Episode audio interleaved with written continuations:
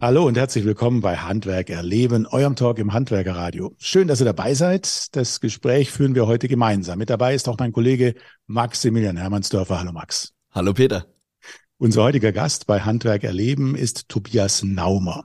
Er ist Tischlermeister, Inhaber des Konstruktionsbüros ProPlans und nach eigenen Angaben Digitalisierungshelfer. Das heißt, er will zum Beispiel konkret bei der Anwendung von digitalen Tools oder organisatorischen Maßnahmen auch andere Unternehmer bei der täglichen Arbeit mit seinem Erfahrungswissen unterstützen. Stichwort zum Beispiel Zeitersparnis. Welche konkreten Ideen er dazu hat und wie das möglich sein soll, darüber sprechen wir jetzt. Herzlich willkommen, Tobias. Ja, hallo Peter, hallo Max. Hallo. Freut mich sehr, dass ich da sein kann. Tobias, du bist so eine Art, kann man sagen, Technik-Scout, aber kein Techniker, sondern Handwerker und zudem ja gelernter CAD-Konstrukteur. Ist das so richtig? Habe ich das so richtig wiedergeben? Kann man das so sagen? Genau, kann man, kann man auf jeden Fall so sagen. Oh, oh dann steigen wir gleich mal ein. Ich habe ja da von Zeitersparnis gerade äh, gesprochen. Vielleicht kannst du gleich mal an dem Beispiel Zeitersparnis zum Beispiel bei der E-Mail-Bearbeitung erklären, was das dann heißt, was ich gerade geschildert habe. Mhm. Ja, gibt es natürlich eine Vielzahl von möglichen Tools, gerade jetzt auch in der spannenden Zeit, wo wir leben, oder den, den Zeitwandel mit künstlicher Intelligenz, die man jetzt nutzen kann. ChatGPT entwickelt sich ja langsam als so das Synonym dafür, wie damals Tempo fürs Taschentuch. Äh, haben wir jetzt ChatGPT, okay, das ist gleich KI. Allein damit Texte zu generieren. Und äh, das ist eine ganz witzige Story, die gerade heute erst passiert ist, ähm, von einem Kollegen, der es äh, na, jetzt auch mal ausgetestet hat. Er ist schon ein etwas älteres Semester und hat damit ganze Texte generiert und hat gesagt, boah, krass, das hat keine zehn Minuten gedauert, Gedanken und stehen im Prinzip ganze E-Mail-Texte von vorbereitet, fertig. Und damit hat man natürlich eine Zeitersparnis. Wir gehen nachher noch mal ein bisschen genauer ein, aber wenn wir schon, schon gerade bei dem Thema ähm, künstliche Intelligenz äh, sind, wir haben mal vorher uns per MS Teams getroffen und plötzlich mhm. schoss da so ein Bot rein und äh, dann sagst du, oh, ich tue in meinem, ja, der kommt gleich wieder raus. Was war denn das für ein Bot? Das war meine virtuelle Assistenz quasi, äh, nenne ich es, für die Meetings aufzuzeichnen, für das gesprochene Wort direkt zu transkribieren also alles in Texte umzuwandeln, damit man die eben im Nachgang auch wieder über eine weitere künstliche Intelligenz äh, zusammenfassen kann und protokollieren kann. Und äh, auch dieses Meeting nach Headlines aufteilen kann. Hey, jetzt haben wir erst die erste Phase besprochen, dann die zweite, die dritte, um es dann im späteren Verlauf auch nochmal anschauen zu können und auch wirklich nur die Sachen anschauen zu müssen, die relevant sind. Und solche Tipps hast du, solche Helfer findest du, solche Tools findest du. Und darüber sprechen wir gleich nochmal. Da geht's ja dann ums Automatisieren, ums Standardisieren, ums Organisieren. Aber wie gesagt, da kommen wir gleich nochmal drauf. Zu Beginn schauen wir uns auch mal ein bisschen deinen Werdegang an. Du bist, äh, wie Peter gesagt hat, bist kein äh, Techniker, sondern du bist gelernter Handwerker. Du hast äh, den Beruf des Tischlers gelernt, Tobias. Äh, erzähl da mal ein mhm. bisschen was drüber. Ja, genau. Also ich bin von der Pike auf der klassische Tischler, vom, ich sag mal, von der Dorfschreinerei von früher. Mein Stiefvater hat auch mit äh, seinen zwei Brüdern eine kleine Schreinerei, wo sie äh, Gartenmöbel, Fenster, Türen, so eine klassische Bauschreinerei. Und da bin ich halt von klein auf mit in Berührung gewesen und habe dann selbst in einer separaten Schreinerei, die hatten, ich glaube, vier, vier Mitarbeiter oder sowas waren wir da mit Lehrling äh, plus Chef, mhm. also weniger als zehn Leute.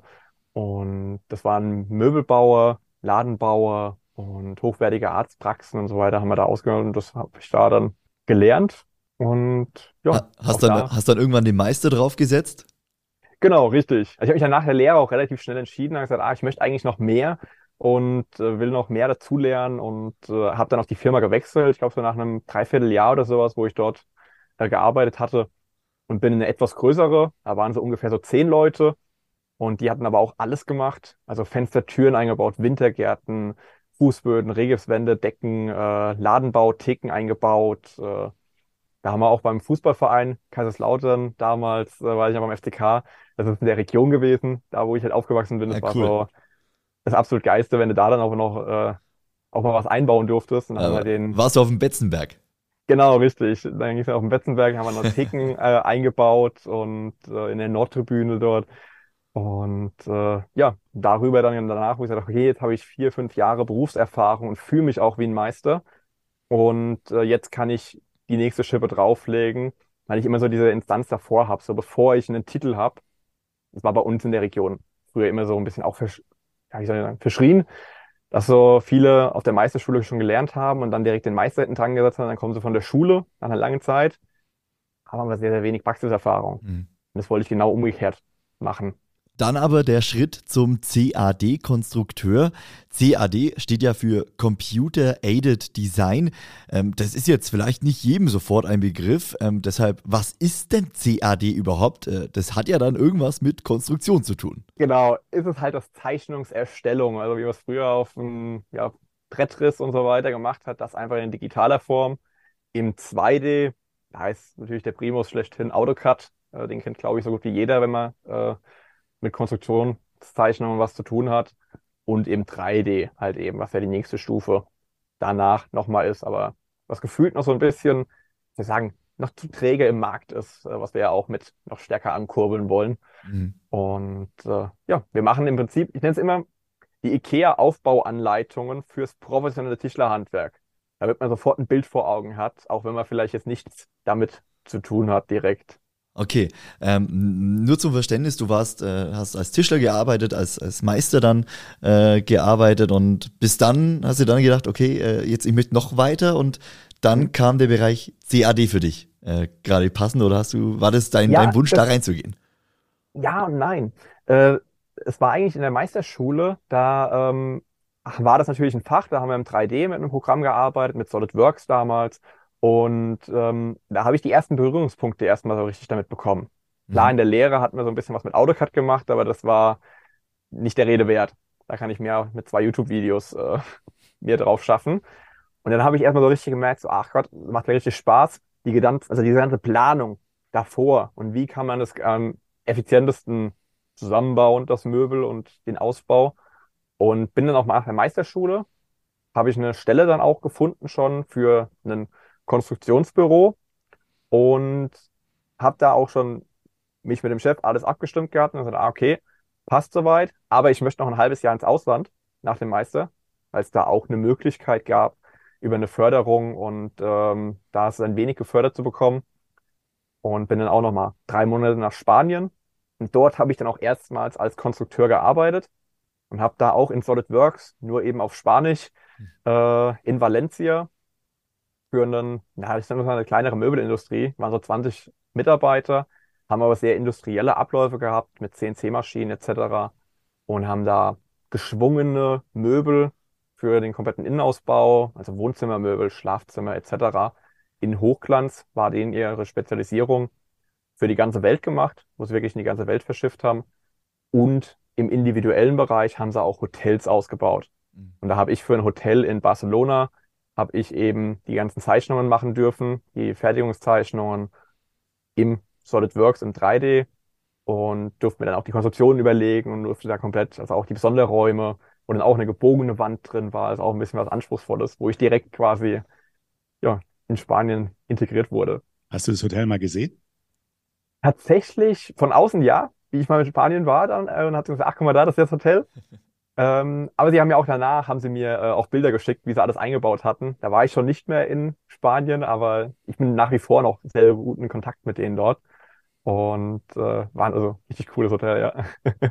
Und auf deinem Berufsweg ging es ja dann weiter zu Metrika, das ist ein Unternehmen, das Superjachten und Luxusresidenzen eigentlich von der Planung an bis zur Übergabe projektiert und, und es mhm. ausführt und das auch weltweit. Und da warst du dann auch wieder als CAD-Konstrukteur? Genau, richtig. Klingt natürlich super spannend, ja. Ja, war auch eine absolut spannende Erfahrung. Also äh, gerade der Yachtenausbau habe ich von meiner Pike her nicht sofort, also gerade im ländlichen Bereich, wo ich aufgewachsen bin, in der Ecke Kaiserslautern, äh, ist jetzt nicht so viel Yacht, Yachten um die Ecke. Und ähm, ja, über dieses Konstruktionsbüro, wo ich dann nach dem Auslandshalben Jahr äh, gekommen bin, bin ich dann natürlich über Deutschland weit, hatte ich da verschiedene Kunden, die ich da bedient habe und unter anderem eben auch Metrika. Und dann kam es früher oder später halt in diese Richtung so, ach, die Arbeit gefällt, äh, macht Spaß und hast du nicht Lust, zu uns komplett zu kommen und äh, hier direkt, also komplett vor Ort zu sitzen und dauerhaft. Welche Erfahrungen konntest du denn da sammeln? Also das, das sind ja schon richtig große Yachten, die da mhm. geplant werden. Ne? Ja, absolut. Das sind halt die Mega-Yachten, also wirklich die für die Millionäre, Milliardäre eher, ähm, wo so 80, 100 Meter oder 20 Meter Yachten, war auch eine Segelyacht äh, damals mit dabei, wo ich dort vor Ort war, also wo ich dann dort war im Team. Und äh, ja, ich könnte halt, es ist nochmal eine ganz andere Level, was da an Qualitätsanforderungen natürlich an das Endprodukt gestellt wird. Und was ich aber auch sehr, sehr stark lernen konnte, war eben auch das Organisieren im Generellen, damit da es eben auch drauf ankommt und wie auf einmal, ich meine, das waren über 300 Mitarbeiter dort, da ist echt viel Informationsflut gewesen und überall E-Mails, doppelt und dreifach, jeder in CC und wo liegt denn jetzt was und was ist denn jetzt der aktuelle Stand etc. Und da richtig mit äh, Strukturierung ranzukommen oder Systeme zu entwickeln. Und also da habe ich nochmal enorm viel dazulernen dürfen. Aber vielleicht erzählst du ein bisschen, wie das war, weil die, die, dieses, diese Yacht wird ja in irgendeiner Werft gebaut, aber es geht um alles, was mhm. bis dahin passiert, oder? Und da hast du gesagt, hast du in einem Team gearbeitet. Hast, hast du dann einen Teil äh, dieser, dieser Yacht, dieses Innenausbaus der Yacht konstruieren dürfen, mhm. planen dürfen? Wie muss man sich vorstellen? Äh, ja, genau. Also es sind dann immer verschiedene Teilbereiche, also Räume als Beispiel, wo man sagt, hier das Gästezimmer, das eigene Zimmer, also von dem Inhaber, oder den Crewbereich, wo die äh, Kapitäne und äh, der ganze Crewbereich äh, schläft, die verschiedenen Räume, Korridore, also die Flure, Treppenhäuser etc. Und äh, tatsächlich war ein Großteil meiner Arbeit auch in einem von den neueren Schiffen. Da ist es dann halt relativ schnell rausgekommen, damit ich sehr gut im strukturierten Arbeiten bin und im Organisieren und äh, saubere, wie soll ich sagen, Zeichnungen so aufbauen, damit sie dann auch skalierbar für, wenn fünf, sechs Leute auf einmal äh, die Grundlagen nehmen. Und dann habe ich von einem neuen Projekt auch schnell den Detailkatalog entworfen. Der Detailkatalog ist quasi die Grundbasis, wo alle wichtigen Details erstmal drin definiert werden. Man sagt, okay, so ein Badewannendetail, das haben wir hier in fünf Räumen, plus minus in dieser Richtung. Machen wir mal ein Musterdetail, lassen das vom Designer und von der Werft freigeben. Und dann können wir damit loslaufen und können es in den Räumen weiter konstruieren. Und genau, da habe ich in einem kleineren Projektteam dann gearbeitet und hatten den gesamten Detailkatalog und den Musterraum. Da wurden auch Räume dann zu Musterräumen gemacht, wo man dann sich auch einen aussucht, wo so viel wie möglich komplexe und wiederkehrende Details äh, ja in allen anderen Räumen auch verwendet werden können. Und äh, ja, das sind halt so große Aufträge dann auch, weil das ist dann auch nicht so, okay, das ist innerhalb von einem Monat ist das durch, sondern das geht dann Quartale oder Halbjahre und dann kommt man erst zum nächsten und äh nach deiner Zeit bei Metrika äh, hast du dann dein eigenes Unternehmen gegründet äh, im Jahr 2020 mhm. ProPlans, ein Konstruktionsbüro, ein digitales äh, Konstruktionsbüro. Was ist die Idee dahinter? Warum hast du das Unternehmen gegründet? Ja, das äh, war tatsächlich aus dieser Richtung von diesen Informationsfluten wurde es immer wieder mit, hey, was ist denn jetzt das Aktuelle und die aktuellsten Informationen und dann leider auch die Fehlerquellen, die damit verbunden sind. Und das war, äh, wo die Entscheidung getroffen ist bei mir damals, war das, wo wir vier Wochen in eine Richtung gearbeitet hatten, äh, in einem Projekt und dann aufgefallen ist, ach scheiße, das sind die falschen Unterlagen oder es sind schon aktualisierte Pläne zugesendet worden. Die sind aber in der E-Mail-Flut von einem Posteingang von über 1000 Mails untergegangen und das, also bis zu dem Zeitpunkt, wo das aufgefallen ist, war da auch richtig Druck drauf. Mhm. Und so, ja, wir müssen hier eine Überstunden, wir müssen die Deadline halten. Und dann war das verblasen. Und ich sagte, oh, und das war so frustrierend, wo ich sagte, immer und immer wieder und auch, ich habe da auch versucht, ich meine, in einem Unternehmen, in festen Abläufen ist es schwierig, Sachen weiterzuentwickeln von innen heraus. Und mir wurde es dann irgendwann, wo ich sage, okay, das ist ein Kampf gegen Windmühlen. Ja, das sind halt die vielen eingefahrenen Prozessen. Ich mache es jetzt selbst von außen ich weiß, ich kann es mir vorstellen, dass das viel besser geht, viel strukturierter. Es gibt da schon Techniken, wie ich ja vorhin auch schon gesagt hat, dass ich so ein äh, Technik-Scout oder Tool-Sucher einfach bin. Und ich beschäftige mich immer wieder mit gerne mit neuen technologischen Möglichkeiten und finde da Mittel. Und das war dann so dieser, dieser Tropfen, der quasi das fast zum Überlaufen gebracht hat. Ich sage, hey, komm, jetzt versuchst du es. Jetzt kündigst du und machst das Konstruktionsbüro und nimmst die Arbeit von Unternehmen nach außen strukturierst sie, systematisierst sie und dann so nach und nach, um das Pferd von hinten aufzurollen und sagen, hey, wir machen's. weil wir sind ja auch 100% mhm. ortsunabhängig. Das heißt, alle Angestellten sitzen über Deutschland verteilt, die Welt sogar. Ich habe einen Großteil in Mexiko, Costa Rica, in Portugal. Ich habe eine Kollegin in Ägypten sitzen, in Georgien. Also. Ja. Wenn du das so erzählst, ähm, hört sich das für mich so an, als wäre der Aufbau so eines Unternehmens gar nicht so einfach. Also ähm, wenn, wenn du mal diesen, diesen Schritt beschreibst damals, 2020, äh, da, da, kommt dieser Tropfen bei Metrika, der das fast dann zum Überlaufen bringt und du denkst dir dann, na, das muss besser gehen, da gibt's andere Prozesse, die das Ganze vereinfachen. Dann aber äh, zu sagen, ja, ich gründe jetzt mein eigenes Unternehmen, ist ja dann nochmal noch mal eine Stufe drüber, würde ich sagen. Äh, mhm. Was war denn bei der Gründung so das Schwierige oder wie blickst du jetzt auf die Gründung zurück?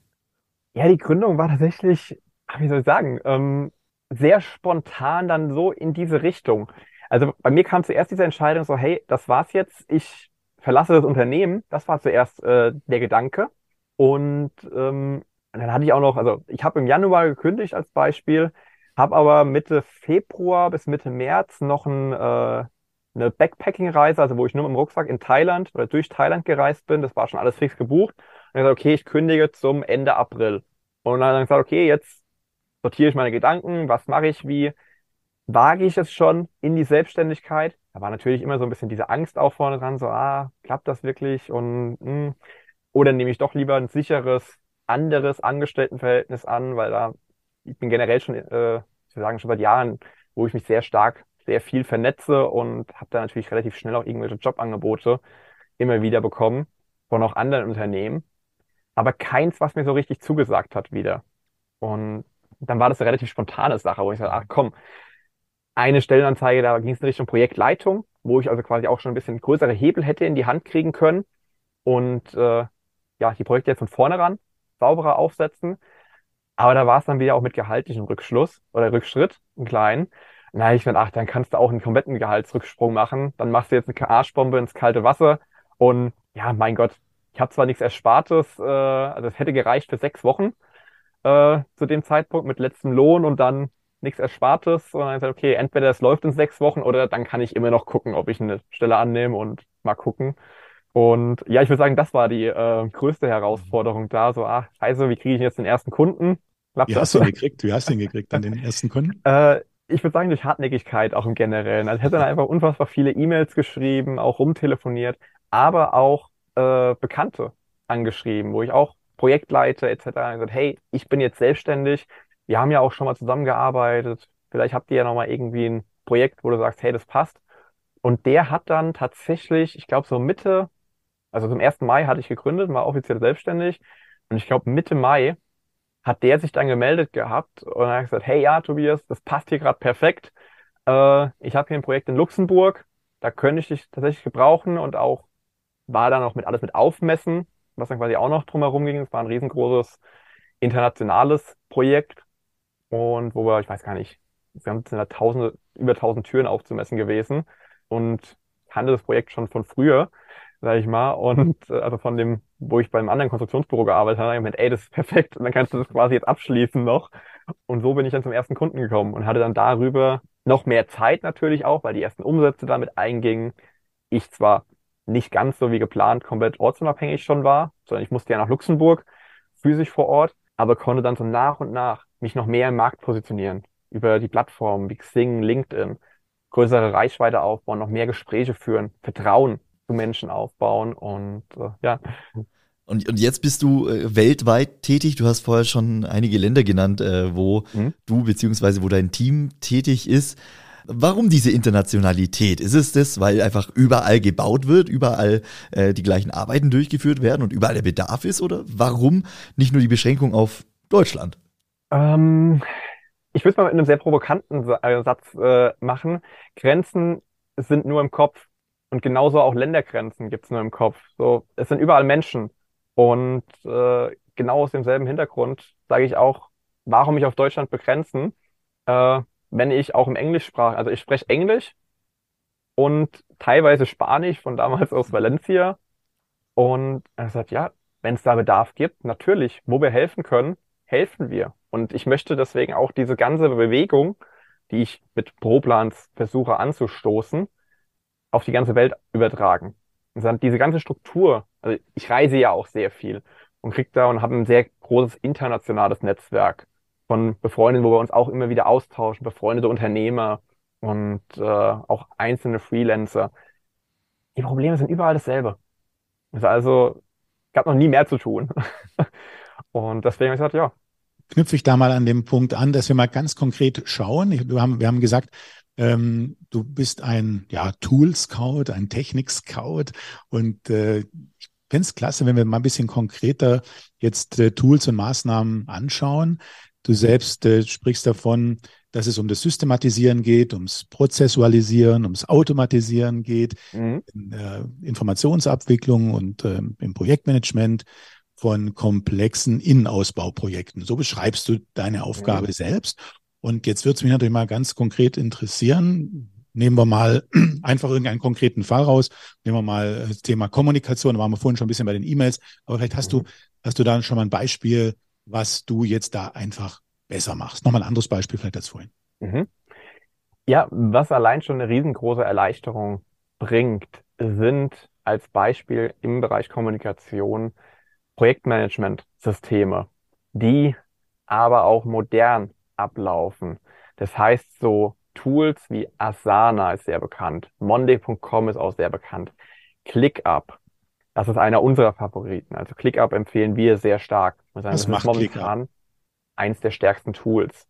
Das ist ein Tool, einfach eine Kombination aus To-Do-Liste, wo man sich Aufgaben reinschreiben kann, in denen man aber auch wie eine Laufkarte sich es vorstellen kann. Diese Laufkarte kann man auch an andere Personen weitergeben kann da drin kommentieren, wie einen WhatsApp-Chatverlauf und kann da auch dann Informationen mit reinpacken. PDFs, Daten im generellen, Webseiten, Leute drin markieren, kann sagen, hey, guck mal, ich habe hier die und die Frage, kannst du mir da eine Antwort drauf geben? Und es bleibt an dieser Laufkarte hängen. Das heißt, ich kann zu einem späteren Zeitpunkt jederzeit sagen, okay, jetzt machst du das Badezimmer weiter, weil die Person fällt, ist krankheitsbedingt ausgefallen. Dann muss sie nur in die Laufkarte reinschauen und kann sofort nahtlos weiterarbeiten, ohne irgendwelche, äh, ach, wir müssen jetzt aber erstmal in sein E-Mail-Postfach, ach, wir müssen da, wo liegt denn das? Ist das überhaupt das Aktuellste? Sondern es sieht genau, was ist der letzte Kommentar, was hat er wie gedacht. Aber da kommt es natürlich auch wieder drauf an, so ein schöner Satz, den ich gerne dazu mache. Nicht das Tool macht die Verbesserung, sondern das System, wie man es nutzt und wie man es aufsetzt, die Bedienung. Okay, und äh, du hast selber diese Tools vorher schon angewendet gehabt oder hast du die jetzt recherchiert?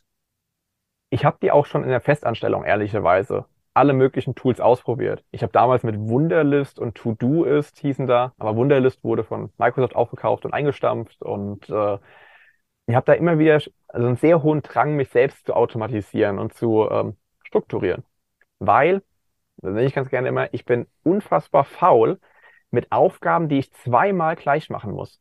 Da, da steigt mein Kopf aus, da schreit, rennt er schreiend weg und sagt, nee, das habe ich doch schon mal gemacht, warum muss ich da wieder von hinten das also nochmal neu denken, ach, wie mache ich das nochmal?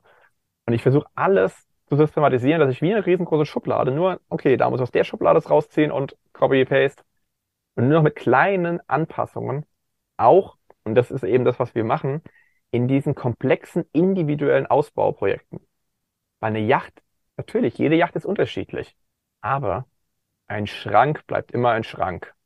Er hat ein paar unterschiedliche Rückbandsysteme, unterschiedliche Einbausituationen, aber du kannst Rad nicht neu erfinden. Es ist am Ende immer rund. Und da, auf der Ebene, versuchen wir, ja, ich sage immer, wir gehen immer wieder bei allen Prozessen oder bei allen Aufgaben ein, zwei Meter Ebenen oben drüber und gucken, und wo ist, also wenn, wenn wir nicht auf der Ebene, wo wir uns befinden, keine Vergleichbarkeit finden, gehen wir dann oben, oben drüber und sagen dann, okay, wo ist da vielleicht die Vergleichbarkeit? Und schon findet man eine Parallele. Du bist gern auf dem aktuellen Stand, hast aber wenig Zeit? Wir halten dich auf dem Laufenden, was für das Handwerk diese Woche wichtig war. Der DHZ Wochenrückblick zu hören auf dhz.net und überall, wo es Podcasts gibt. Mich würde mal ganz konkret interessieren, du hast gesagt, auf der einen Seite hast du jetzt Mitarbeiter, Freelancer hast du vorhin gesagt. Also ich denke, das sind wahrscheinlich die meisten Freelancer, die weltweit dir zuarbeiten oder sind es feste Mitarbeiter? Nein, der, der Großteil sind feste Mitarbeiter Und äh, ja, wir wollen ja ein sehr, sehr großes Wachstum anstreben, dass wir bis 2027 auf 100 Mitarbeiter ranwachsen. Und wir verfolgen momentan die Strategie, damit wir äh, Großteil Festangestellte und dann immer ein, zwei Leute auch extern ausbuchen und dann so nach und nach sie durch interne ersetzen und dann quasi das externe wieder runterfahren und dann wieder das externe hoch. Also das ist so, ja, wie so, wie so ein Auf und Zu. Und, aber der Großteil machen wir die Projekte alle in-house und mit internen Leuten. Gut, das heißt, die internen Leute bekommen dann genau diese Struktur, die Tools, die stellst du ihnen dann äh, zur Verfügung oder sagst ihnen, dass sie das brauchen, wenn sie mit dir zusammenarbeiten wollen, aus ihren Ländern raus. Und ähm, die Kunden, das sind ja dann die Innenausbauunternehmen, oder? Oder die, genau. Ja, genau, die richtig. Planungsunternehmen. Ähm, die, die versuchst du auch an den Prozess dann ranzuführen, dass es dahin auch optimiert ist? Ja und nein.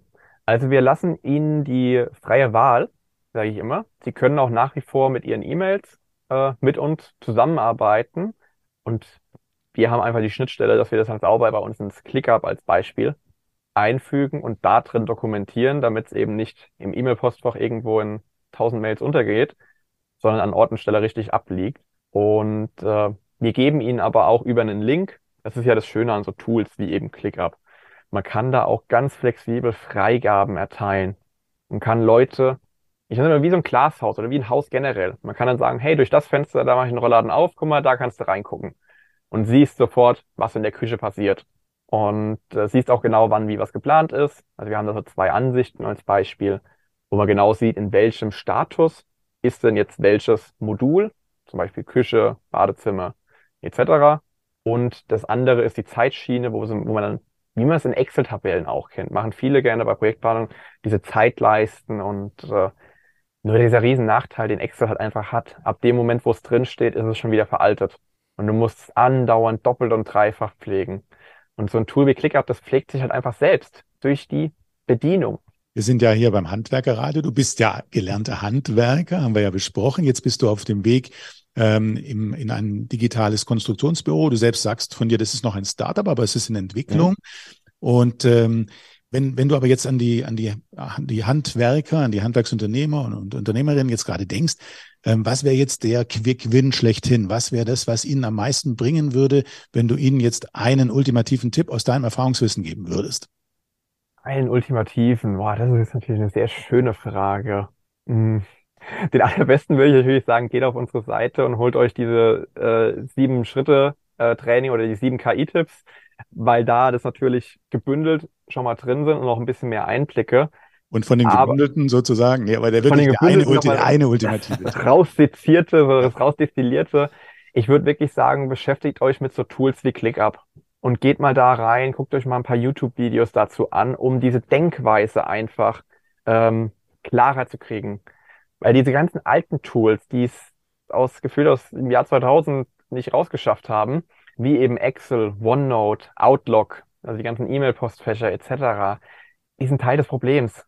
Und die machen dieses Chaos und dieses, ich bin den ganzen Tag unfassbar beschäftigt und arbeite 50, 60 Stunden äh, in der Woche, aber geschafft habe ich eigentlich reell nichts, weil ich immer wieder doppelt und dreifach dieselben Sachen erzählen muss. Und in so einem Tool wie ClickUp kann man alles drin sauber festhalten und dann die Aufgabe, auch Videos. Man kann da drin auch Videos aufnehmen Loom ist ein bekannteres Tool, wo man einfach eine Bildschirmfreigabe machen kann, hat sein Bild links unten oder sonst wo man es halt hinsschiebt äh, in der Ecke und kann frei erzählen und demjenigen einen Link dann zuschicken. Und sowas ist dann da drin fixiert. Man macht da drin ganze Datenbanken, also eine Wissensdatenbank, dass alles aus den jeweiligen Köpfen rauskommt. Und das kannst du halt eben wunderbar in diesem Bürobereich, wo wir uns befinden, aber auch in der handwerklichen Fertigung machen. Weil die Leute, jeder hat ein Smartphone. Du kannst über diese Apps, über QR-Codes, kannst du die scannen und kannst auf die Webseiten auf einmal draufkommen. Und das kannst du so narrensicher aufbauen. Also auch alle Altersgruppen das verstehen. Aber du hast es für dich erst entdeckt ab der Konstruktionsbürozeit, also im Handwerk selber. Du würdest jetzt sagen, das, was du jetzt gerade sagst, ist echt ein Novum äh, für mhm. viele Unternehmen im Handwerk. Ja, absolut. Also allein diese Denkweise mit diesen Projektmanagement-Tools, äh, um da drin auch direkt an den Aufgaben zu kommentieren. Das ist allein schon äh, eine weltweite Bewegung da drin, wo man sagt, das, ansonsten ist das alles immer parallel. Die Informationen liegen hier, das liegt dort und das haben wir da und dann, und das musst du alles im Kopf verbinden. Und so hast du auf einmal im englischsprachigen Single Source of, äh, of Truth. Also so eine Quelle, wo alles wahr und richtig ist und nicht alles immer doppelt und dreifach pflegen. Und auch wenn wir es hier anpassen, dann müssen wir es da übertragen. Und irgendwo in dieser Kette ist immer die Lücke. Da gibt es bestimmt einige Unternehmer, die jetzt sagen, ja, machen wir schon, aber du, du siehst schon viele, die, die da jetzt ähm, auch äh, lernen könnten. Absolut. Den Satz höre ich tatsächlich auch sehr häufig, wenn dann so auch der eine oder andere vielleicht schon in Richtung mit Asana schon am Machen ist und sagt, ah ja, kenne ich ja schon, ist ja nichts Neues. Äh, Sage ich ja, kennen und können sind zwei Paar Schuhe. Wir alle haben Smartphones oder Computer. Kennen wir.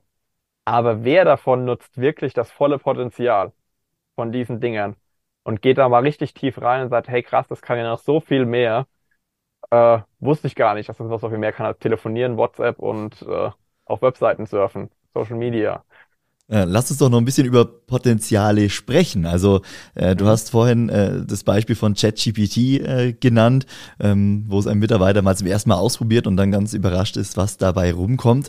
Ist ja auch noch ein relativ neues Tool, aber ich denke, mhm. das zeigt, äh, welche, welche Möglichkeiten uns künstliche Intelligenz in Zukunft äh, eröffnen kann. Du hast auch von den äh, sieben Anwendungen für künstliche Intelligenz gesprochen, die du zusammengefasst mhm. hast. Welche Potenziale siehst du da auch fürs Handwerk, aber vielleicht auch für dich als äh, CAD-Konstrukteur oder generell als Konstruktionsbüro? Also ich würde sagen, es ist mit meinem Verstand noch gar nicht greifbar oder generell mit dem menschlichen Verstand, was da eigentlich, in, wo wir in so einem Jahr oder in zwei befinden werden, was das Ganze angeht. Aber es wird maximal destruktiv wir sind ja auch viel im Bereich mit Automatisierung, mhm. wo wir mit solchen Low-Code-Automatisierungen nennt sich das, so Programme wie Zapier oder Integromat oder jetzt heißt es Make, Arbeitsschritte, hey, wenn hier was abgelegt wird in dem Ordner, dann ladet es automatisch auf dieser Plattform dorthin hoch und so, da muss keiner mehr was machen händisch oder mit Formularen, wenn es ausgefüllt wird und die Infos an unterschiedliche Stellen in Datenbanken äh, abgelegt werden.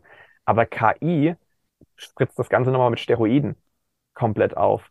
Also das ist, äh, ich sag, gerade ChatGPT nehmen wir das als Beispiel, das ist noch am greifbarsten, glaube ich, momentan. Man hat damit jetzt einen richtig guten Unternehmensberater in seinem Computer, kostenlos, und kann den alle möglichen Sachen fragen und kann dem auch vorschreiben, das ist vielleicht auch so ein schöner Trick am Rande, verhalte dich wie ein weltbester Unternehmensberater als Beispiel. Und stelle auch noch Rückfragen, wenn, damit du auch wirklich die vollständigen Informationen hast. Berate mich zu dem und dem Punkt. Meine Frage ist, und dann seine Frage reinmachen. Mhm. Und dann bekommt man auch Rückfragen von dem Ding und bekommt richtig gute Antworten. Natürlich ist nicht alles 100 Prozent. Es ist von nichts immer 100 Prozent richtig. Auch was Menschen sagen ist nicht, auch wenn die Person vielleicht, auch von mir, vielleicht ist jetzt gerade dem Moment glaube, hey, ja, das muss so sein, am nächsten Tag ist es schon wieder überholt. Wir entwickeln uns ja alle ständig weiter und so macht das auch Technik. Das heißt aber jetzt auch, ähm, der, der Handwerker in Anführungszeichen, der Handwerksunternehmer kann ChatGPT zum Beispiel für seine tägliche Arbeit nutzen. Hast du da mal ein ganz konkretes Beispiel, wie jetzt ein Handwerker äh, sich mit ChatGPT weiterhelfen kann? Ganz konkret ist es allein das E-Mail-Schreiben. Man kann da auch E-Mail-Texte reinschreiben. Es gibt auch mittlerweile Schnittstellen, wo man es direkt in seinem E-Mail-Programm haben kann. Und da teste ich auch gerade ein Tool, ähm, wo man dann einen Button und so hat, wo man sagt, hey, sag einfach nur Ja auf diese E-Mail. Und dann, dann scannst du den Text, den du reinbekommen hast, und schreibt dir eine bejahende E-Mail. Also steht da nicht mehr Ja drin, sondern die geht dann auf den Text ein und bejaht es. Und dann musst du, und das ist halt das Schöne, es ist dann nicht, dass du es 100% so rausschicken kannst, aber du musst nur noch feinschleifen, nur noch kurz korrigieren. Und dann hast du auf einmal fürs E-Mail-Schreiben, wo du davor dir vielleicht eine halbe Stunde Gedanken machen musst, dann so, ah, wie schreibe ich denn das? Dann schreibst du es wieder, dann hast du es, dann gehst du nochmal rein, endest nochmal einen Satz, ach nee, passt doch nicht, hast du in Minuten runtergebrochen. Mhm. Allein das ist schon eine so große Erleichterung und das ist nur die Spitze des Eisbergs die Spitze des Eisbergs, äh, sicher aus, aus positiver Sicht, was man mit KI machen kann. Äh, gibt aber schon auch ein paar, paar negative Aspekte, die jetzt auch in den letzten Tagen und Wochen ja äh, ans Licht kamen, gerade was so auch Bild-KI zum Beispiel äh, betrifft, gab es ja Trump, der mutmaßlich verhaftet wurde. Da gab es da gab's manipulierte oder von KI erstellte Bilder. Der Papst mhm. mit einem schicken weißen Wintermantel. Ähm, auch das ein von KI erstelltes Bild. Äh, siehst du in dem ganzen in, in dem ganzen Feld auch eine Gefahr, äh, die künftig auf uns zukommt, mhm. die wir auch jetzt noch nicht abschätzen können? Ja, also mit Sicherheit. Es birgt ganz neue äh, Gefahren, wo wir uns, also wir treten gerade wieder in ein neues Zeitalter ein in dem Ganzen. Und da müssen oder dürfen wir uns als Menschen auch wieder weiterentwickeln und auch da, wie du schon sagst, diese Bilder, diese Deepfakes, mhm. äh, wo man auf einmal gar nicht mehr unterscheiden kann. Und ich habe die Tage jetzt auch von was gehört mit Stimmen, dass die Stimmen auch schon äh, nachgebildet werden können für diese, wie heißt es immer, diese Enkeltrickmaschen und so weiter. Ja. Und auf einmal eine Stimme dich anruft und du denkst, ah ja krass, das ist mein Enkel. Äh, aber für alles gibt's Lösungen. Also ich schaue immer wieder und denke so, es gibt keine Probleme auf dieser Welt, es gibt nur Herausforderungen, die noch nicht gelöst sind. Und es gibt unzählige Menschen, die sich dieser annehmen können. Und da war zum Beispiel für diesen, diese Deepfake mit Stimmen, war zum Beispiel dieses, überlegt euch Safe-Wörter. Bei Kindern habe ich es häufig auch schon äh, so gesehen äh, oder gehört, äh, wo es heißt, gibt ja auch immer wieder dieses so, hey, steig schnell ein, deine Mama ist im Krankenhaus, ich bring dich zu ihr. Ja, nee, sag mir erst das Safe-Wort. Genau das kann man jetzt aufs Digitale umtragen. So, hey, bist du es wirklich? Sag mir mal erst das Safe-Wort. Also es mhm. gibt da immer wieder Lösungen wo man da rangehen kann. Aber natürlich, wir müssen gucken, das entwickelt sich jetzt rasend schnell. Deswegen gibt's ja jetzt schon diese, na, diesen Anstoß, damit sie es mal pausieren sollen. Weil dieses, ja, KI-Entwicklung ist einfach exponentiell. Oder Technologie. Ja. Wenn wir mal gucken, bin ja noch ein, wie soll ich sagen, diese Millennial, äh, oder Digital Native sagt mir ja häufig, ich bin ja mit diesen ganzen Technologien aufgewachsen. Ich kenne es ja gar nicht. Ich bin genau in diesem Übergang noch ohne Handy draußen gespielt und ja, wenn es dunkel wird, kommst du heim etc. Und dann mit Smartphones. Und die Entwicklung, was wir davor hatten, ich sag mal so von 1900, von meiner Elterngeneration, 1950, 60 bis 2000, äh, das war ja nicht mal annähernd so viel, was wir jetzt in nicht mal einem Jahr oder in fünf Jahren an Entwicklung haben. Und das wird immer schneller. Das bleibt spannend mit KI. Ähm, da werden wir auch äh, weiter drauf schauen. Jetzt schauen wir nochmal auf dein Unternehmen. Mhm. Du selbst präsentierst dich ja, haben wir vorhin schon gesagt, wie ein Start-up und äh, mit einer gewissen Wachstumsfantasie. Du sprachst davon, bald 100 Mitarbeiter zu haben, quasi eine richtige Digital-Story, die du da auch ähm, aufzeigst. Welches Ziel verfolgst du? Wo soll es hingehen? Warum ist dir das Wachstum so wichtig? Mhm. Ich möchte halt eine, wie ich es vorhin schon angesprochen habe, eine weltweite Bewegung daraus machen. Ich möchte, ähm, in unserem Pitch Deck nenne ich es ganz gerne immer, ich baue oder wir bauen das neue Betriebssystem oder das Windows für Betriebsprozesse für Unternehmen weltweit, wie Unternehmen später funktionieren, wie sie laufen. Und ähm, weil mal rausgezoomt wieder aus die, Met die Metaperspektive, die ich schon angesprochen habe, Marketing läuft auf der ganzen Welt gleich. Plus, minus. Es gibt kleine Nuancen, die da unterschiedlich sind. Buchhaltung läuft überall gleich und so weiter. Auch wir Menschen, psychologisch gesehen, auf einer psychologischen Ebene, wie wir nach welchen Grundverhalten wir uns äh, verhalten, ist seit Jahrtausenden gleich. Und das in saubere Systeme, transparente, das ist mir sehr, sehr wichtig, in transparente, intuitiv verständliche Systeme ist es auf alle Unternehmen, wie so ein Windows-Computer, der auf einmal in allen Unternehmen weltweit funktioniert. Und das ist das Ziel hinten dran, um eben diese Erleichterung zu kriegen. Also es kommt dieses äh, Warum. Und ich gesagt, ich bin so aufgewachsen komplett. Bin auch, ne, also ähm, in der Scheidung aufgewachsen etc., aber auch viel mit Arbeit und ach, wenig Zeit etc. und viel, viel arbeiten, damit Geld zusammenkommt. Und ähm, ja, Zeit war immer diese Mangelware. Und ich habe gesagt, jetzt auch in diesem Projektgeschäft, wo ich war, ne? es ist immer zu wenig Zeit, immer 50, 60 Stunden und dann bist du, du schaltest ja nie ab. Wenn du Projektleiter oder Verantwortlicher bist, dann denkst du immer so, ah, fuck, dem habe ich noch vergessen, eine Mail zu schreiben, dem muss ich ja noch antworten, der hat sich jetzt schon drei Tage nicht gemeldet, sollte uns aber eigentlich bis dahin was zugeschickt haben. Und dann bist du am Wochenende, immer mit bei der Arbeit, im Feierabend, du schaltest nie ab. Du bist quasi wie im Muskeltraining, hast du immer die Hantel in der Hand und lässt sie niemals runter. Und das möchte ich ändern. Und wie gesagt, ich fange ja in Deutschland an, im Tischlerhandwerk auch weil ich eben vom Tischlerhandwerk von der Pika auf komme. Aber das wird auf alle Hand oder soll auf alle Handwerke gehen und grenzenlos. Also mir ist die Sprache äh, einerlei und sagt, wenn, wenn wir eine Erleichterung bringen können, wenn wir helfen können, dann ist es meine Verpflichtung da hinten dran.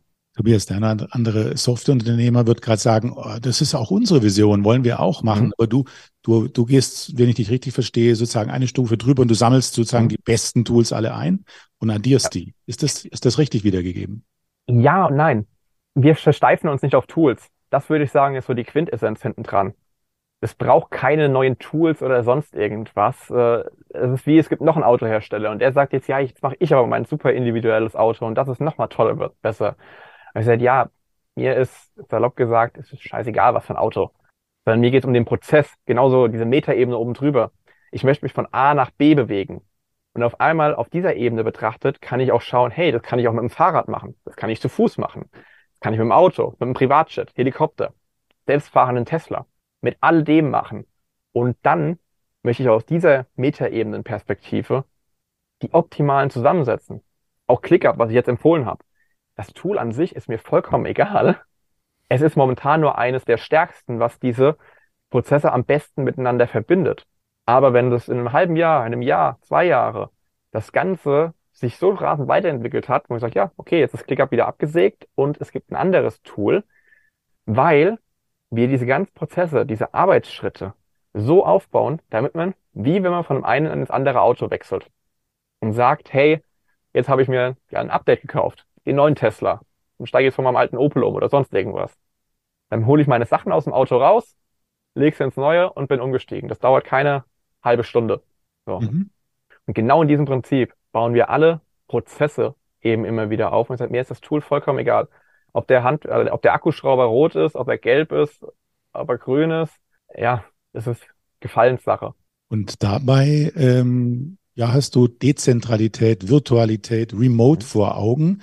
Wie wichtig ist das für das Konzept? Komplett. Also das ist eins der Kernbasen hinten dran.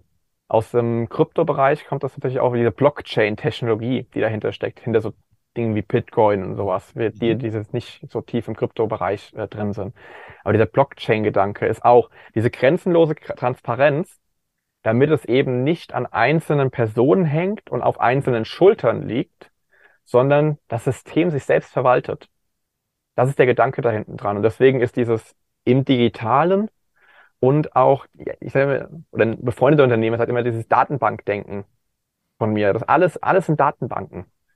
Es sind nur in unterschiedlichen Ablagen. Auch ein, ein Postfach, was man so hat, wo man Papiere sich reinschiebt, äh, ist eine Datenbank am Ende. Und das ist eines der tragenden Kernelemente, das alles durch die neuesten Technologien Also. Datenbanken denken, ähm, dezentral haben wir gesagt, virtuell, äh, remote, so auch die Mitarbeiter aufgestellt in dem Sinne. Ähm, aber der Hauptfirmensitz ist in Deutschland weiterhin, oder? Ja. Der ist in Deutschland, der wird auch in Deutschland erstmal sein. Äh, auch wenn ich als Person ja mich auch nicht, nicht zentral in Deutschland sehe, ehrlicherweise, sondern eher in irgendwelchen wärmeren Regionen.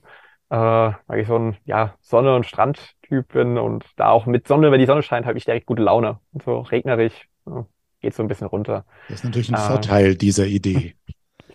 Absolut, ja. Das ist so ein schöner, äh, schönes Mitbringsel.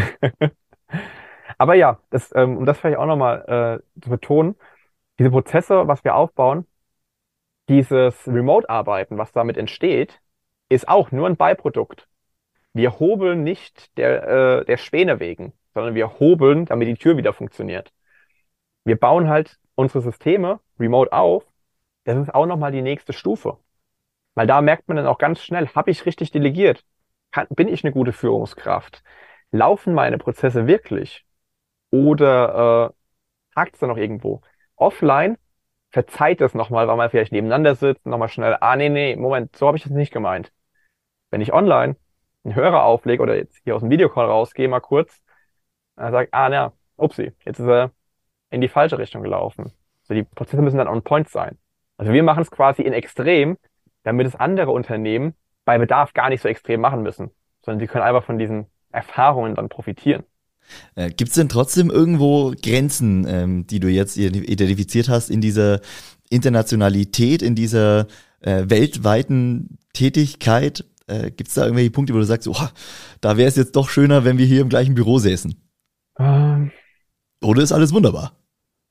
ja, also Probleme, äh, ich tue mir, äh, oder Grenzen, ich tue mir, ich tue mir mit, dem, äh, mit der Formulierung Grenzen gerade, so, weil wenn ich an Grenzen denke, dann denke ich so, ja, die Atmosphäre ist eine Grenze. Aber alles darunter äh, ist Albert Einstein hat es, oder nee, Albert, äh, doch, Albert Einstein hat es, glaube ich, mal gesagt, äh, was vorstellbar ist, ist auch machbar. Und genau nach dem Motto äh, versuche ich das Ganze auch. So, hey, ich kann es im Kopf irgendwie zusammenbauen. Also Ingenieursleistung oder Konstruktionsleistung, ich kann es im Kopf zusammenbauen. Es ist irgendwie, wir kriegen das irgendwie funktional hin. Und deswegen, ja, natürlich, in manchen Projekten war es mal so, man sagt, ach, wenn wir jetzt zusammengesessen hätten oder neue Kollegen eingearbeitet hatten nochmal zu Beginn und dann, ah ja, komm, es wäre einfacher in einem Büro. Aber es war eine kurze Stellschraube, die feingeschliffen wurde und jo, jetzt läuft's wieder. Wir machen das jetzt seit drei Jahren, ne? also haben da jetzt extrem viel äh, ja, Wissen aufgebaut dazu. Ich, es hängt wirklich davon auch ab, was man tut. Ein Tischler sagt sich jetzt gerade, das kann ich nicht. Ich produziere mhm. doch hier, ich kann doch nicht auf der ganzen Welt sein. Das ist schon ein Thema, was nur du kannst aufgrund de, de, des, des digitalen Geschäftsmodells ähm, mhm. deines äh, Konstruktionsbüros. Nur deswegen geht das natürlich. Und du hast es ja bewusst so gebaut. Absolut, ja. Aber das geht auch im produzierenden Handwerk, weil darüber ja auch Netzwerke entstehen oder auch zum Beispiel in den größeren Bereichen, wo wir aktiv sind, da werden auch Produktionen hin und her geschoben und sagen, hey, jetzt habe ich gerade eine Überkapazität im Bereich Konstruktion oder Produktion. Und dann werden zwischen Firmen, also es ist ein riesengroßes Netzwerk, was dadurch entsteht. Und ähm, wenn man mal sagt, okay, jetzt bin ich halt mal, keine Ahnung, in den zwei Monaten bin ich halt mal nicht vor Ort, steht die Produktion in Anführungsstrichen still und ich lagere es aus. Also ja, man muss da Feinschliffe machen. Das ist nicht für jeden dann auch was. Aber prinzipiell wieder, wenn man sagt, hey, ist das eine Grenze, ist es machbar? Machbar ist es, ja. Es ist die Frage, möchte man es? Das ist dann wieder eine andere äh, Betrachtungsseite, muss ich auch sagen. Vollkommen legitim. Hm, jetzt gehen wir schon langsam Richtung Ende des Interviews zu. Vielleicht kannst du äh, noch ein paar knackige Aussagen zu deinem Unternehmen, zu ProPlans tätigen. Ähm, mit welchen drei Begriffen oder mit welchen drei Aussagen würdest du ProPlans beschreiben? Wofür steht ihr? Klarheit, Einfachheit und Systematisierung. Das wären jetzt so die drei Begriffe, die mir spontan einfallen. Also Klarheit ganz oben. Jeder Matras muss alles klar sein, verständlich. Und äh, das eben auch generationsübergreifend. Mhm. Also wir haben bei uns auch Kollegen, die sind Mitte 50 und äh, die kommen damit super zurecht. Die hatten erst Gedanken, oh, ob das so klappt, ob ich mich da zurechtfinde, etc. Wunderbar. Tobias, erstmal bis hierher vielen Dank. Wir haben jetzt noch ein paar persönlichere Fragen. Die erste, ähm, kann ich mir vorstellen, hast du schon eine, wahrscheinlich eine, möglicherweise eine klare Vorstellung. Ähm, wenn du nicht das machen würdest, was du jetzt gerade machst, mit wem würdest du gerne mal tauschen? Mal eine Woche oder mal einen Tag? Tauschen, das ist eine richtig schöne Frage. Mit Elon Musk. Warum? Weil er auch so einer meiner, meiner Vorbilder äh, der Denkweise ist. So in diesem Prinzip, du kannst die deutsche Autoindustrie nicht äh, revolutionieren, schon gar nicht mit Elektroautos. Okay, er hat es einfach gemacht. Du kannst keine Raketen bauen für einen Bruchteil des Preises, was es bisher funktioniert hat, die ins All schießen, die auch wieder landen können und wiederverwendbar sind. Also waren so viele, geht nicht drin. Okay, machen wir einfach. Also diese Methode und da würde ich gerne mal sehen, wie, ja, wie er die Firmenstrukturen aufgebaut hat und wie sich eben auch alles gegenseitig unterstützt, auch wenn da auch nicht alles gut ist, was er natürlich mal, wir sind Menschen, wir haben alle unterschiedliche Perspektiven. Aber vom Grundkern finde ich das sehr, sehr inspirierend für mich. So Menschen wie Elon Musk, Steve Jobs.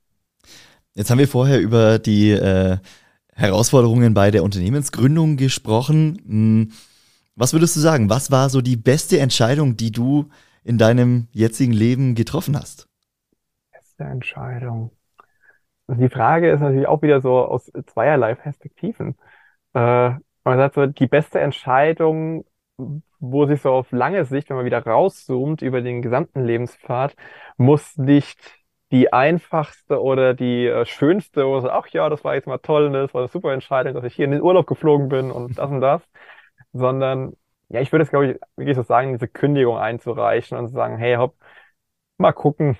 Ja, ich habe nur sechs Wochen, also alles gefühlt immer so in die Richtung extrem, ne? Also, okay, ich kann sechs Wochen, kann ich äh, ich habe das Unternehmen dann innerhalb von sechs Wochen die Webseite und sowas aufgebaut und die ersten Kunden angeschrieben. Und äh, ja, musste dann noch sechs Wochen da drauf, wusste ich, okay, da geht's Geld aus, entweder ich schaff's irgendwie. Also ja, ich würde sagen, diese, diesen Sprung ins kalte Wasser und mir keine Optionen irgendwie, die wirklich sich gut angefühlt haben, äh, in greifbarer Nähe äh, liegen gelassen zu haben, sondern dann wirklich, nee, all in for nothing. Vorhin hast du gesagt, dass es ja, also Grenzen gibt es ja eigentlich nicht wirklich. Es gibt sie zwar vielleicht physisch, aber im, im Gedanken vielleicht nicht. Da passt die Frage jetzt ganz gut äh, dazu. Ähm, ja, was ist eigentlich für dich Heimat und wo ist deine Heimat? Ähm, wo, wo, und wo soll sie sein, vielleicht auch? Mhm. Ja, das ist auch eine sehr schöne Frage, äh, weil so eine physische Heimat habe ich nicht, muss ich so sagen. Auch wie ich ja schon angesprochen hatte, durch das äh, in der Scheidung viel umgezogen auch damals und ich habe da nirgendwo so richtig Fuß gefasst. Ich meine, gut, das sieht man jetzt im Radio nicht, aber äh, rote Haare, das ist als Kind dann auch nicht so. Ähm, dann kommst du noch als Neuer in immer wieder in neue Klassen, da bist du sowieso doppelt der Ausseiter und äh, da habe ich nie so ein richtiges Heimatgefühl irgendwo entwickelt, muss ich gestehen, sondern mehr, ja, wie soll ich sagen, zu Energien, wie Menschen sind. Also ich habe gemerkt, im spanischsprachigen Raum, da ist eine ganz andere Energie und so eine Offenherzigkeit, so eine Beispiel aus Mexiko, wo ich war. Da bin ich äh, auch barfuß, also ein bisschen Sonderling vielleicht auch in dieser Form, laufe ich barfuß äh, in der Nähe vom Strand entlang. Und da ist ein Mexikaner dann zur Seite und ich gesagt, ja, hier hast du keine Schuhe. Äh, auf Spanisch, logischerweise. Er konnte kein Englisch und kann jetzt nur so semi-Spanisch. Und der ist dann ganze Zeit lang, also es war ein Arbeiter, der einfach auf dem Nachhauseweg war hat mich angesprochen, da haben wir uns ein bisschen unterhalten und was wie und ach, er lebt schon seit zehn Jahren dort und äh, wo ich denn herkomme. Und äh, deswegen sehe ich mich ehrlicherweise mehr so im spanischsprachigen Raum, so Mexiko, Valencia auch sehr schön und ja, wo auch so Salsa getanzt wird, Bachata, also diese, ich will sagen, diese feurige äh, Lebensgenießen-Energie, also wahrscheinlich eher da. Aber ich habe keinen fixen Ort. Ich möchte eher so drei Orte auf der Welt, wo ich mit einem schönen Wetter dann äh, immer mit, wechseln kann. Mit dem Wetter reisen. genau, richtig. Du hast, du hast jetzt vorhin schon mh, hm, Elon Musk und äh, Steve Jobs als Vorbilder äh, bezeichnet. Ähm, du hast auch schon so, so eine Art Motto genannt, ähm, dass du verfolgst, dass auch Elon Musk verfolgt mit, seine, mit seinen Tätigkeiten. Mhm. Bringst doch noch mal kurz auf den Punkt. Was ist dein Motto? Hast du ein Motto, nach dem du lebst oder nach dem du arbeitest? Äh, ja, ist diese maximale Klarheit in die Welt zu tragen. Also ähm, es gibt einen Persönlichkeitscoach, den ich aus dem deutschsprachigen Raum, Dieter Lange, äh, sehr gerne mag. Er geht auch mehr in eine spirituellere Ecke ähm, und er sagt immer, finde den Titel deines Buches. Und dann, viele kennen das äh, Kapitel, wo sie sich vielleicht gerade drin beschäftigen, die Überschrift davon, aber nicht den Titel ihres Buches. Und ich habe in diese Frage eine ganze Zeit lang mal reingespürt und dann gesagt, für mich, mein Titel ist Klarheit. Und der Untertitel ist, und wie wir sie in die Welt tragen. Und danach richte ich alles aus. Und was wäre dann Glück für dich? Was ist Glück für dich? Eine Gruppendynamik ist für mich Glück. Wo ich sagen kann, ich habe jetzt hier einen, ja, wie ist es in einem Deutschen, einen Tribe, äh, ja, was geschaffen oder was zusammengebracht, Menschen zusammengebracht, die sich gegenseitig befeuern und dadurch gegenseitig über sich hinauswachsen, so wie wir es jetzt bei Proplans auch, ähm, das Team so nach und nach aufbauen und sagen, hey, jeder unterstützt sich jeden und jeder kann genau nach seinen Spezifikationen die Stärken einbringen. Also ich bin immer so, das Schulsystem oder sowas, wir haben ja Fische, Pferde, Affen, Vögel, alle in derselben Klasse und ihr macht alle dieselbe Aufgabe. Und da wieder das, das wegzunehmen und sagen, hey, nee, du bist ein Fisch, du bist richtig gut im Schwimmen, du hast da Spaß dran, du, du bist hier der Schwimmer. Und der Vogel, du bist hier der Flieger du bist das Pferd, du bist hier für die Landarbeiten und der Affe für die Kletterarbeiten etc. Und das zu sehen, wenn das dann so ineinander greift, wie da, also wie Menschen aus sich heraus auf einmal wachsen, habe ich auch so ein schönes Bild mal im Internet gesehen, wo so eine Seerose unter einer Algenschicht hochgewachsen ist. Und dann ist jemand hingegangen in dem Video und hat diese Algenschicht von der Seerose weggenommen und die ist einfach nur aufgesprungen, weil die war schon fertig zu blühen. Und äh, das macht, oder das ist für mich Glück, wenn ich sowas miterleben darf, im Team eben auch, und sagen, hey, man öffnet sich mal, diese Eigenschicht geht so nach und nach mal weg und die Menschen finden dann auf einmal ihr eigenes Potenzial da hinten dran und so, oh, krass, warum versuche ich die ganze Zeit auf den Baum zu klettern? Ich bin ein richtig guter Fisch. Ab ins Wasser und da bleibe ich jetzt auch. Tobias, vielen, vielen Dank für das Gespräch. Danke für die Einblicke. Danke dafür, dass du uns äh, mitgenommen hast äh, und uns deine Idee erklärt hast, äh, deine Vision, deine Ziele, ähm, uns hast teilhaben lassen an deinen Gedanken. Und ja, möge deine Seehose aufgehen und möge auch dein Unternehmen sich gut entwickeln. Viel Erfolg dafür. Danke dir. Perfekt. Vielen, vielen Dank. Danke dir.